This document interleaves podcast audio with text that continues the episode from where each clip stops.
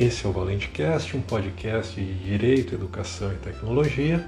Meu nome é Oscar Valente Cardoso e o nosso conteúdo também pode ser lido em formato de texto no site oscarvalentecardoso.com/blog e nós temos também conteúdos em vídeo no canal do YouTube Oscar Valente Cardoso. O episódio de hoje é sobre o direito de acesso aos dados pessoais tratados em outro país. No Brasil, a Lei Geral de Proteção de Dados Pessoais, a LGPD, adota no seu artigo 3 os critérios da territorialidade e da extraterritorialidade para definir a sua aplicação no espaço.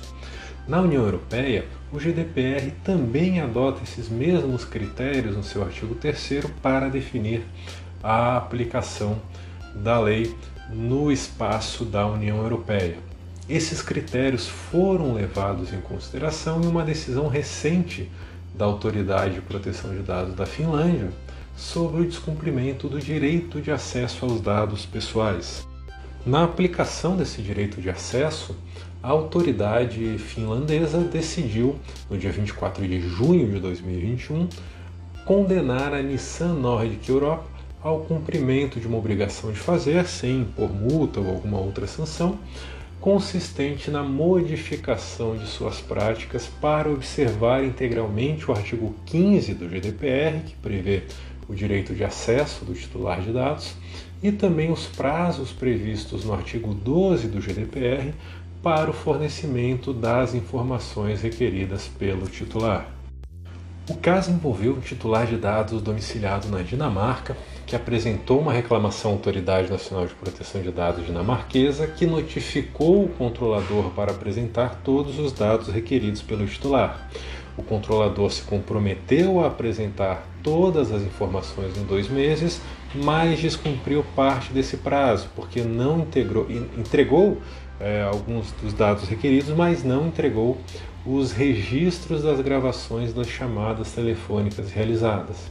E aí houve uma discussão também sobre a atribuição administrativa para apreciar essa reclamação, porque a administração das empresas do controlador é sediada na França, mas as decisões sobre os dados de, de titulares localizados na Dinamarca compete, compete à sede da empresa na Finlândia.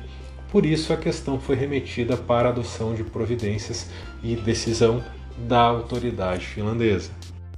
O controlador justificou a sua demora em virtude da necessidade de verificação de dados de terceiros identificáveis nas gravações para é, fornecer apenas os dados pessoais do titular que requisitou as informações, sem causar incidentes com dados de outras pessoas.